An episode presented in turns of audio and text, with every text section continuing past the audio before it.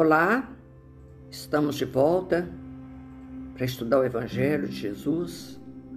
Hoje, começando o capítulo 18. Muitos os chamados e poucos os escolhidos.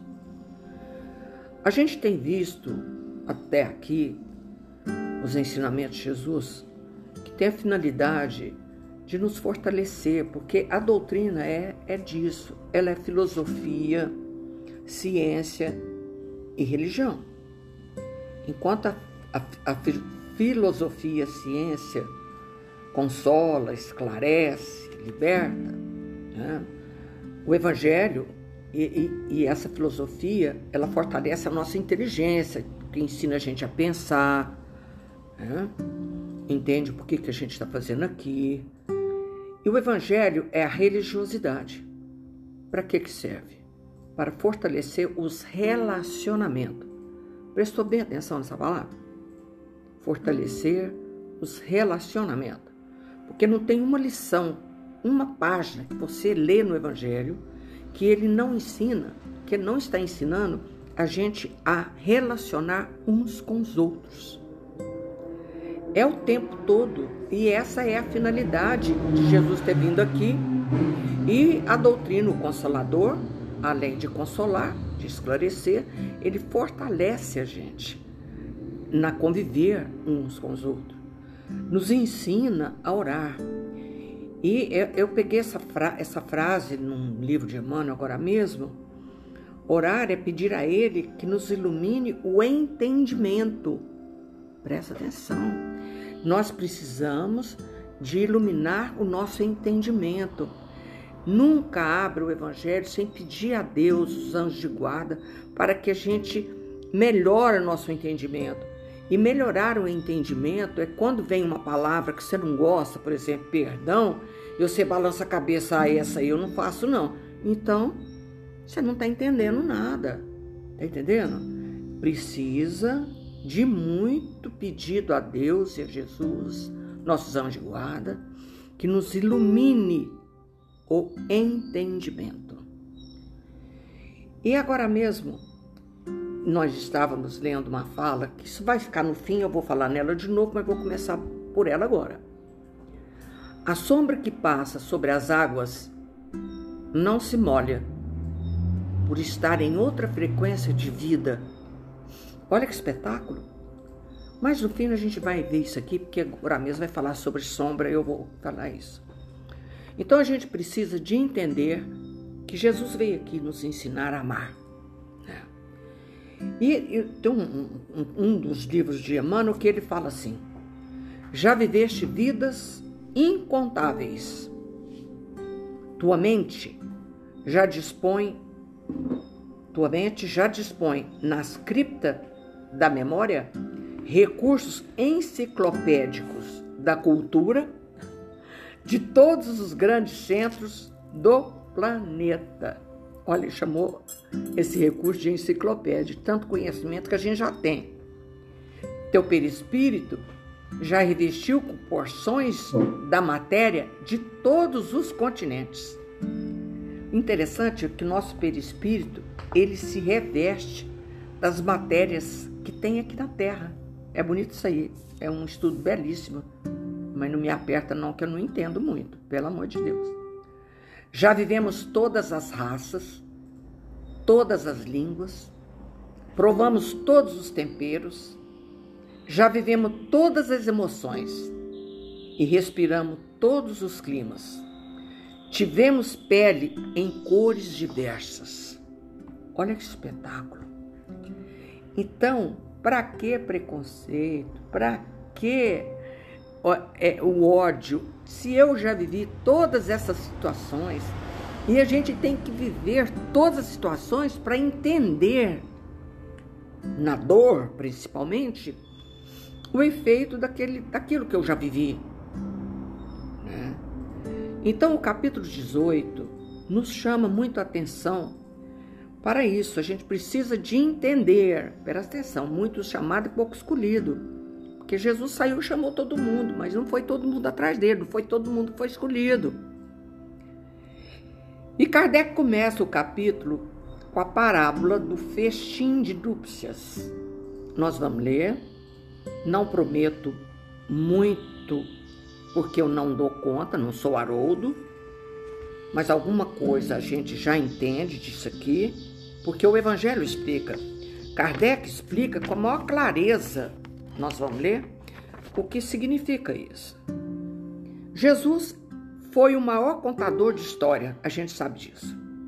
Ele falava por parábolas, que são história que deixa o sentido oculto. Naquela época não se entendia e ainda não estamos entendendo. Precisa de iluminar o entendimento, como está aqui, ó, para que a gente possa entender o Evangelho de Jesus. Jesus, falando ainda por parábola, lhe disse: O reino dos céus é semelhante a um rei que, querendo realizar as núpcias de seu filho, enviou seus servidores para chamar as núpcias aqueles que foram convidados. Mas eles se recusaram a vir. Ele enviou ainda outros servidores, com ordem de dizer de sua parte aos convidados: Eu preparei meu jantar, fiz matar meus bois e tudo que havia feito cevar. Tudo está preparado. Vinde às núpcias. Núpcia é uma festa, né? Mas eles não se preocuparam e se foram, um à sua casa de campo e outro ao seu negócio. E os outros se apoderaram de seus servidores e os mataram após ter feito vários ultrajes. O rei, tendo sabido disso, encheu-se de cólera e, tendo enviado seus exércitos, exterminou esses homicidas e queimou sua cidade. Então ele disse aos seus servidores: o festim de núpcia está todo preparado. Mas aqueles que haviam sido chamados dele não foram dignos. E depois, nas encruzilhadas, e chamai para as núpcias todos aqueles que encontrardes. Seus servidores, indo então pelas ruas, reuniram todos aqueles que encontraram, bons e maus. E a sala de núpcia ficou cheia de pessoas que se sentaram à mesa. O rei entrou em seguida para ver aqueles que estavam à mesa. E tendo notado um homem que não estava com a roupa nupcial, lhe disse: Meu amigo, como entraste aqui sem a roupa nupcial?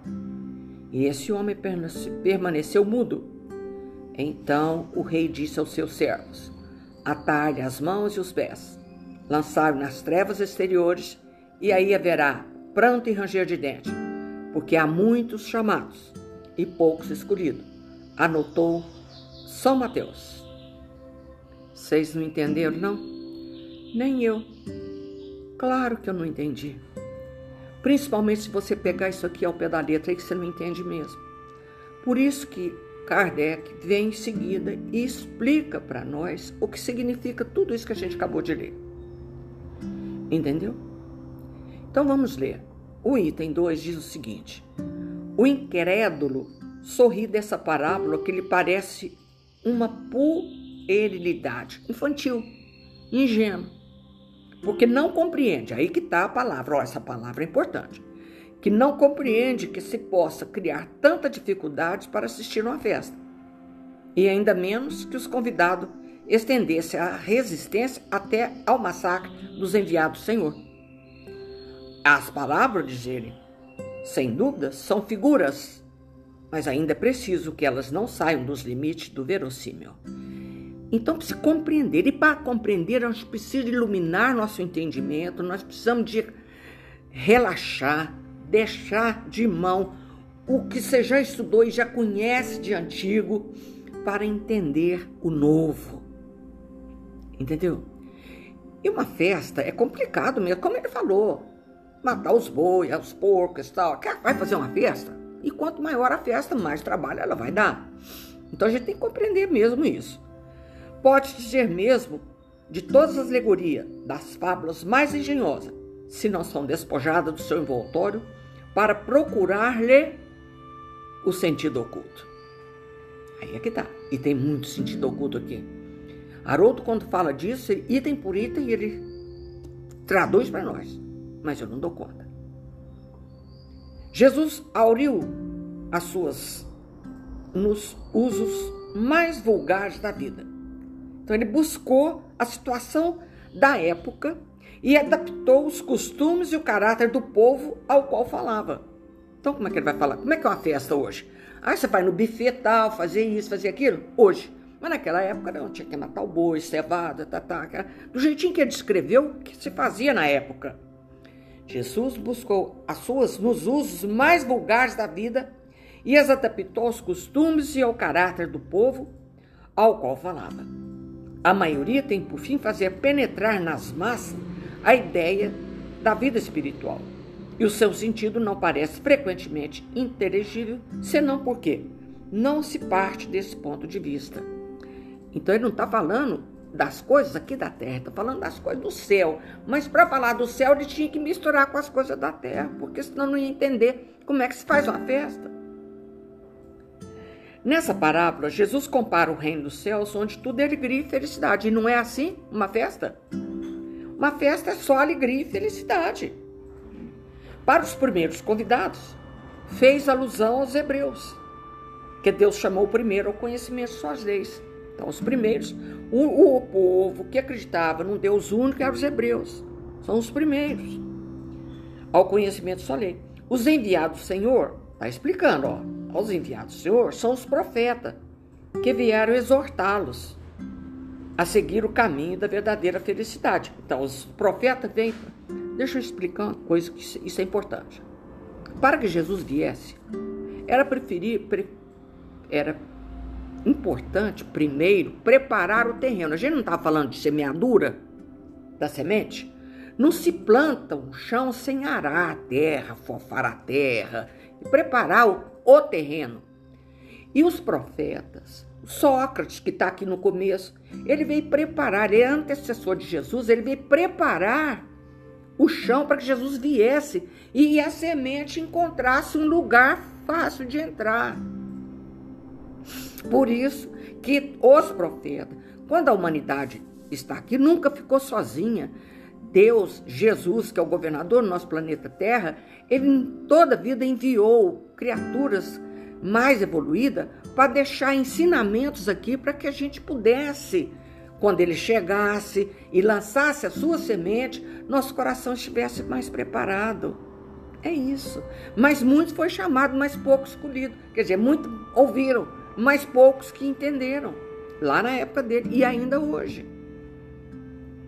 Vamos lá. São os profetas que vieram exortar a seguir o caminho da felicidade. Mas suas palavras foram pouco escutadas. Sua advertência foram menosprezadas. Varam mesmo, vários mesmo foram massacrados. Todos foram mortos. Como é que morreu o Sócrates? Né? Foi obrigado a beber secuta. Como servidores da palavra, do jeitinho que ele está explicando. Os convidados que se excusam com os cuidados a dar os seus campos, seus negócios, são símbolos das pessoas do mundo que, absorvida pelas coisas terrestres, são indiferentes quanto às coisas celestes. Está lá no, na parábola falando isso. Então, nessa época, antes de Jesus vir, muitos vieram, muitos vieram. O profeta Elias, Isaías, fez todas as, as provisões, como é que é? Previsões, como que seria? Vocês vão ver, mas não vai entender, você vai escutar, mas não vai entender, vai ver, mas não vai acreditar. Ele falou tudo isso quando Jesus chegou. Ele, ele falou isso 600 anos antes. Né? Então, toda, tudo na vida tem que ter preparo, inclusive para a chegada de Jesus aqui. E essa parábola é fantástica, porque ela conta isso. Ó, antes da vinda do Cristo, à exceção dos hebreus, todos os povos eram idólatras e politeístas. O que é politeísta? Idólatras, que acreditavam em muitos deuses. Se alguns homens superiores ao vulgo conceberam a ideia da unidade divina, essa ideia ficou no estado de sistema pessoal, mas em nenhuma parte foi aceita como verdade fundamental, a não ser por alguns, ó, alguns iniciados. O que, que é isso? Esses iniciados que ficavam no templo, só eles conheciam a verdade, e ao povo e falava: Não, você vem fazer sacrifício aqui no templo, você mata seu pombinho aqui, oferece sacrifício ao Deus. Aí o templo ia ficando cada vez mais rico, mais rico, queria lá comprar as coisas que eram vendidas só no templo. Mas o que, que é isso, né? E não passava a verdade para o povo. Também o povo não tinha condição de entender. Vou ler isso aqui de novo e devagar, ó. Por alguns iniciados que escondiam os seus conhecimentos sob um véu misterioso, impenetrável às massas, ao povo. Então eles escondiam tudo do povo e ficava com conhecimento da verdade só para eles.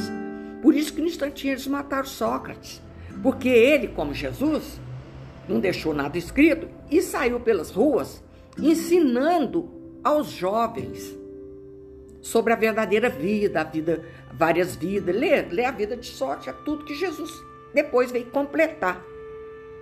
Sócrates preparou o terreno para que Jesus viesse. Então, nós não sabíamos de nada, a não ser fazer sacrifício no templo. Os hebreus foram os primeiros que praticaram publicamente o monoteísmo. Foi a eles que Deus transmitiu a sua lei. Primeiro por Moisés, depois por Jesus. Foi desse pequeno foco que partiu a luz que deveria derramar sobre o mundo inteiro e triunfar do paganismo e dar a Abraão uma posteridade espiritual tão numerosa quanto as estrelas do firmamento, que isso também está escrito lá na palavra. Sobre Abraão, que ele ia ser uma posteridade tanto quanto as estrelas do céu, né? Mas os judeus repelindo a idolatria haviam negligenciado a lei, a lei moral para se pegarem à prática mais fácil das formas exteriores. Por que isso? Olha bem, os hebreus ficaram presos, escravos, no Egito, mais de 300 anos. Então eles levaram consigo o ranço dos, dos, de vários deuses e de práticas exteriores. Lembra a história de Moisés? Ele tirou o povo de lá, do Egito, enquanto ele estava orando, recebendo de Deus os dez mandamentos, quando ele desceu, eles tinham fabricado o Deus de bezerro de ouro. Por que isso? Porque o povo estava acostumado, por mais de 300 anos, às práticas exteriores, que é uma forma fácil de adorar a Deus. Olha isso aqui, ó. Mas os judeus, repelindo a idolatria, haviam negligenciado a lei moral, para se apegarem à prática mais fácil das formas exteriores. O mal chegaram ao auge. A nação dominada estava fragmentada por fracção, dividida, por seitas lá na, na, na, no Egito. A incredulidade mesmo havia penetrado até no santuário. Foi então que apareceu Jesus, enviado enviado para lembrá-los quanto à observância da lei e abrir-lhe os horizontes novos da vida futura. Convidado dos primeiros para o grande banquete da fé universal e repelir a palavra do, palavra do celeste Messias e o fizeram perecer. Foi assim que perderam o fruto que teria recolhido de sua iniciativa. Então Jesus veio para isso o povo estava dividido em facções, cheio de defeitos, cheio de mania, porque também ficou 300 anos lá no Egito. Como que esse povo estava cheio de defeitos, gente? E para tirar isso, nós temos esse defeito até hoje, no culto a Santinho. Isso veio de lá, né? Então, é devagar que a gente tira dos nossos corações os hábitos antigos. Mudar hábito não é fácil. Agora, os hábitos arraigados numa população há mais de 300 anos, como é que vai tirar isso depressa? E nós estamos aí, existência após existência, como eu li aqui agora. Vivemos todas as raças, todas as línguas, provamos todos os temperos, vivemos todas as emoções, respiramos todos os climas, tivemos todas as cores de pele. Olha quanto nós já andou neste planeta. Em cada canto que existe onde nasce gente, nós já estivemos lá. Mas só que eu não quero, eu não quero mudar meu hábito. Eu saio da China e vou lá para Argentina e levo comigo o mesmo hábito que eu tinha na China, só mudou o olhinho. Não tem mais olhinho rasgado, mas é orgulhoso, odiento, do mesmo jeito. Desculpa aí falar esses dois lugares, mas pode ser no Brasil. sai lá da, do Japão nasce no Brasil, a mesma coisa. Entendeu? Seria injusto, todavia, acusar o povo inteiro, ora presta atenção, isso também é importante, desse estado de coisa. Essa responsabilidade cabe principalmente aos fariseus e os saduceus, que perderam a nação pelo orgulho e pelo fanatismo de uns e pela incredulidade de outros. E o poder do dinheiro? E o poder? São eles, sobretudo, que Jesus compara aos convidados que recusa comparecer ao repasso de núpcias. Depois acrescenta: O Senhor, vendo isso, fez convidar todos que estavam nas encruzilhadas, os bons e o mal. Foi Jesus, saiu pela rua, convidando todo mundo. Ele falava para o povo, para os mais sofridos, desgarrados, a miséria da humanidade. Jesus falava para eles não mais nos templos, mas nossa, isso é lindo. Essa parte é maravilhosa. Não mais nos templos, mas não, deixa eles lá. Não se põe pano novo em pano velho. Então Jesus saiu a convidar o povo, os sofredores, e mal e bem, né? o cego, aleijado, estropiado. Ele queria dizer com isso que a palavra foi pregada a todos os outros povos, pagãos e idólatras, e que este aceitando, seria admitido na festa em lugar dos primeiros convidados. Olha o show! E aí quem que ele traz? Paulo. Paulo, apóstolo gentil, sai pelo mundo para pregar o evangelho de Jesus. E muitos convidados, poucos escolhidos, porque os primeiros não foi agora quem vai. Eles. Quando Paulo saiu pelo mundo convidando todo mundo. Mas não basta ser convidado. Não basta levar o nome de cristão, nem se assentar à mesa para tomar parte no celeste banquete.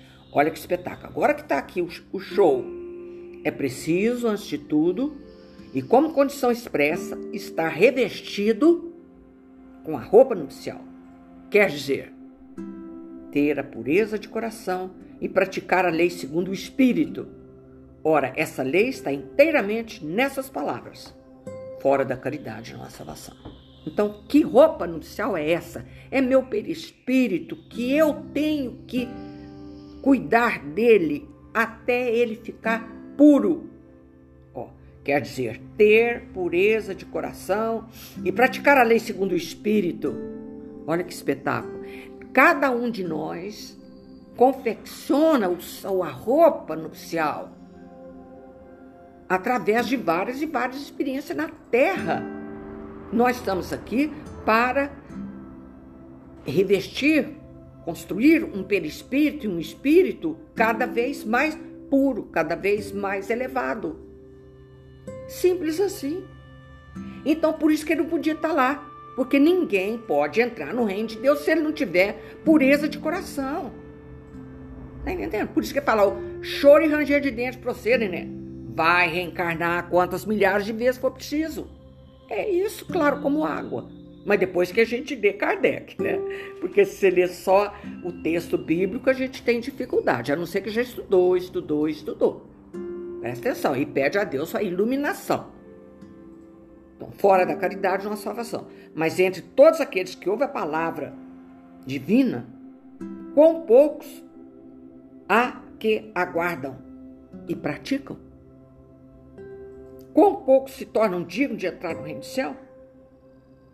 Até hoje nós estamos estudando quantas milhares de vezes a gente já leu o Evangelho e fala do perdão e fala da paciência. Eu já estou pronta, eu já tenho essa matéria na ponta da língua?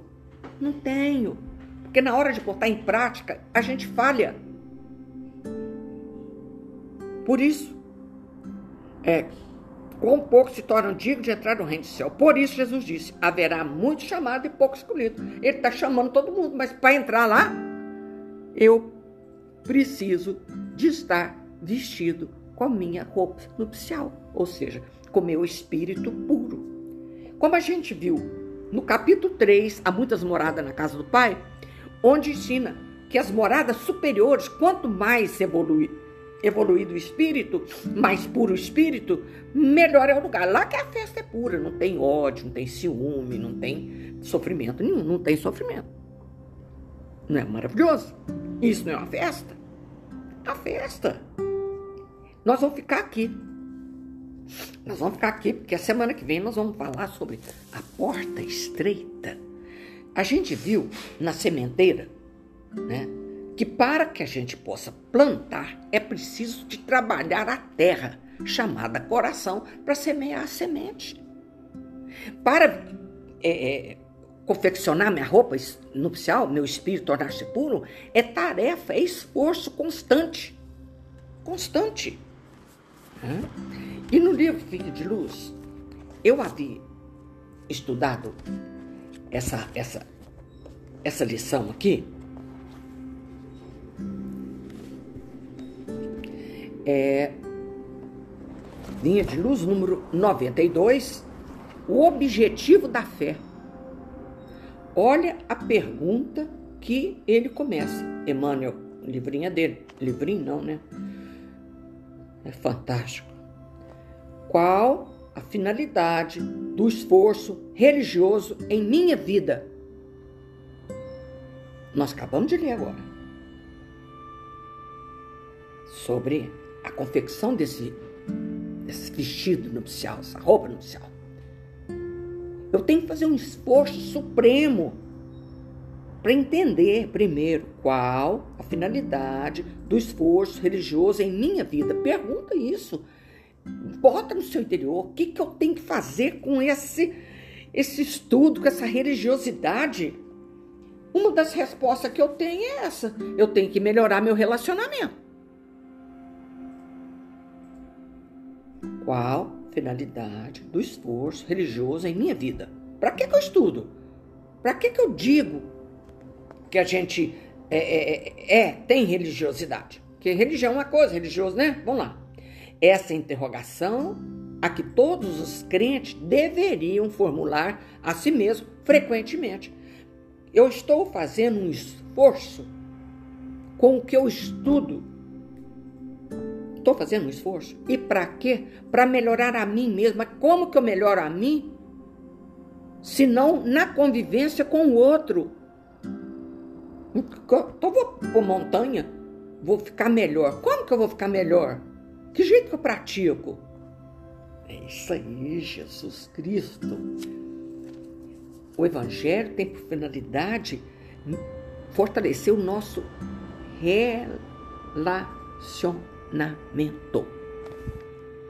E que é coisa mais difícil de conviver, até com gato, com cachorro, é difícil, convivência não é fácil, não. Então ele está perguntando qual que é a finalidade desse. Você está prestando atenção nisso?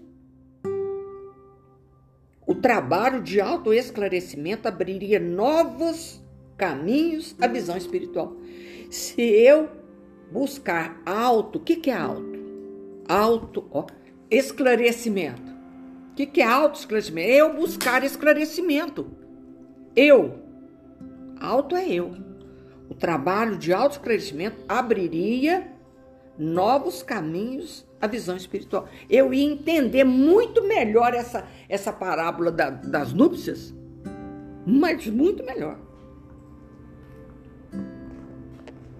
Raramente se entrega ao exercício da fé sem o espírito comercialismo inferior. Comumente busca-se o templo religioso com a preocupação de ganhar alguma coisa para o dia que passa. Não é assim que a gente faz? Oh, meu Deus, me dá isso, me dá isso, me dá isso, me dá isso. Gente, é um petitório sem fim. Mas o maior pedido que eu tenho que fazer a Deus é esse que eu acabei aqui. Pedir a Ele que nos ilumine o entendimento.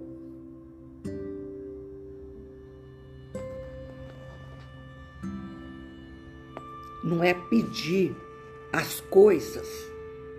É evidente.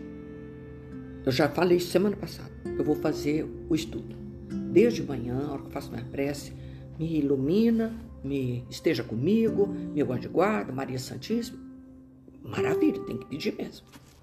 Você vai fazer um concurso, por que, que não pedir a inspiração que te ilumina? Então tem prece e prece. Orar é pedir a Ele, nos ilumine o entendimento. O objetivo da fé constitui realização mais profunda a fé vai mais fundo, não é só petitório, não.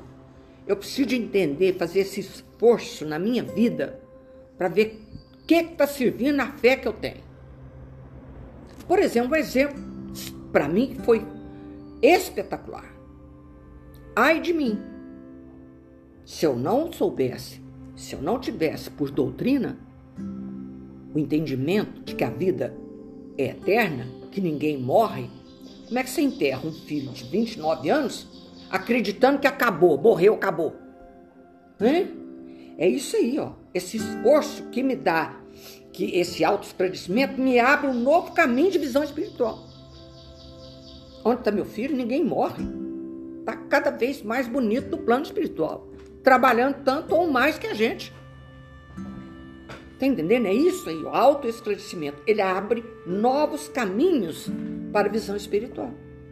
A minha, meu entendimento hoje com relação à morte é completamente diferente. O povo dizia: nunca mais vou ver a mãezinha. Já contei essa história, né? Então, o objetivo da fé é constituir a realização, ele vai mais profundo. É a salvação que se reporta a boa nova por excelência, porque a gente fala, né? É, alcançando o fim de nossa fé, que é a salvação de nossas almas. Se eu alcanço, isso é de Pedro, quando eu alcanço essa fé raciocinada que pensa, é a salvação das nossas almas. É, o objetivo da fé é constituir realização mais profunda. É a salvação que se reporta a boa nova por excelência. E como Deus não nos criou para a perdição, salvar, segundo o Evangelho, significa elevar, purificar, sublimar, intensificando a iluminação do Espírito para a vida eterna. Tudo isso, ó, purificar. Cadê? Não é, é purificar, elevar, sublimar. O que, que eu estou fazendo? Eu estou criando cada vez mais uma roupagem espiritual diferente. Não há vitória da claridade sem expulsão da sombra.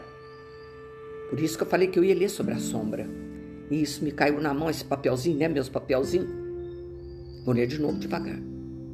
Não há vitória da claridade sem expulsão da sombra. É, é, é, tem jeito da claridade permanecer se eu não expulso a sombra. O que, que é a sombra? Hein? Meus maus pensamentos. Eu não mudo o hábito de jeito nenhum. Não mudo. Continuo odiando continuo cheio de preconceito. Como que a, a, claridade vai entrar na minha cabeça se eu não expulso a sombra, as ideias velhas, antigas? E nem elevação sem suor da subida. Olha que espetáculo isso aqui. Nem elevação sem suor da subida. Pode estar frio como for, você vai subir um morro, você transpira. Emmanuel fala agora não vou lembrar o livro nem que ninguém vê a alvorada sem passar pela madrugada. Já entendeu isso? Você quer ver o pôr do sol? O sol nascer, quer dizer. Tem que passar pela noite, da madrugada, tem que passar pelo sofrimento. Essa fala de Emmanuel é linda. Ninguém vê o raiar, né? Dia amanhecer se não passar pela madrugada. E a madrugada é longa. Quer ver quando que a gente sente que a madrugada é longa? É ter uma doença na casa. Você olha no relógio, é uma hora. Ser, se, nossa, aquela canseira, que noite comprida. Quando você olha no relógio de novo, é uma e cinco. A noite não passa. É três. Meu Deus, que dia, que hora que o sol nasce? Quem tem doença em casa já viu isso. Nós já vimos. Já contei isso. Ficava lendo o evangelho até secar a boca e meu filho me substituía. Eu ia dormir um pouquinho, ele voltava a ler o evangelho, porque o Ricardo lê mais, mamãe. Delícia. Beijão no seu coração, meu filho. Olha, não há vitória da claridade sem a expulsão da sombra não vai clarear nunca se você não expulsar a sombra do mal nos nossos corações. A bússola representa. A fé representa a bússola. O que é a bússola? Que nos orienta, que nos dá o norte. A lâmpada acesa a orientar-nos através dos obstáculos. Pronto. É isso que a fé tem que fazer conosco. Ela nos orienta. Ela acende, né? A lâmpada acende e orienta os passos que a gente tem que dar através dos obstáculos que a gente tem que enfrentar. Lindíssima lição, lindíssima lição. E a gente tem que entender isso e tirar essa sombra dos nossos corações cada dia mais. A sombra, onde agora, agora fica boa essa ler a sombra. A sombra que passa sobre as águas não se molha, por estar em outra frequência de vida. Então a criatura que é já desenvolveu seu lado espiritual, ela está numa frequência de vida diferente.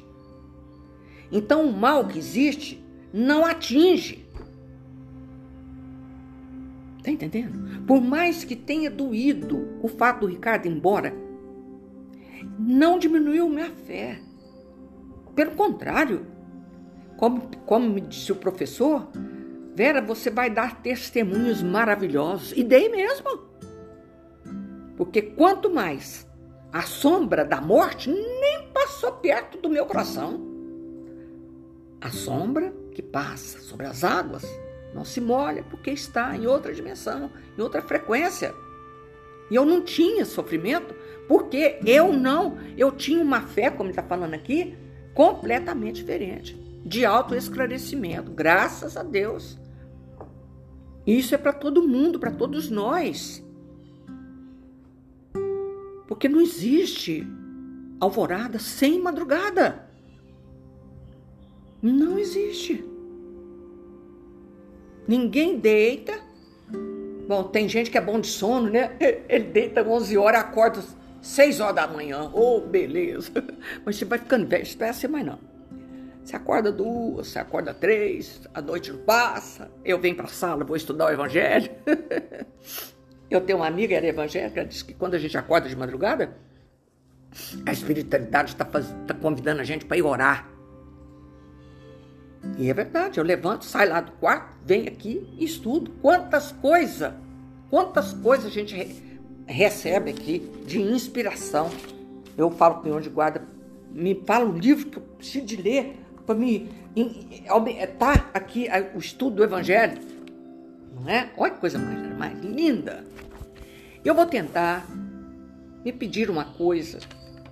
Gente, eu acho que não sei que eu vou, vou pôr um bilhetinho assim, fala da água fluida. Não esqueço, né?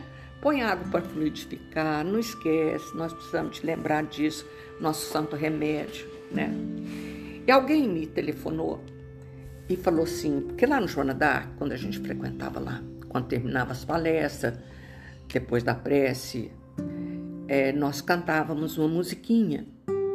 E ela falou assim, Vera, canta aquela musiquinha que a gente cantava lá, você vai cantar aí, eu vou cantar na minha casa, e quem souber aí na sua casa, canta junto. E eu vou dizer por quê.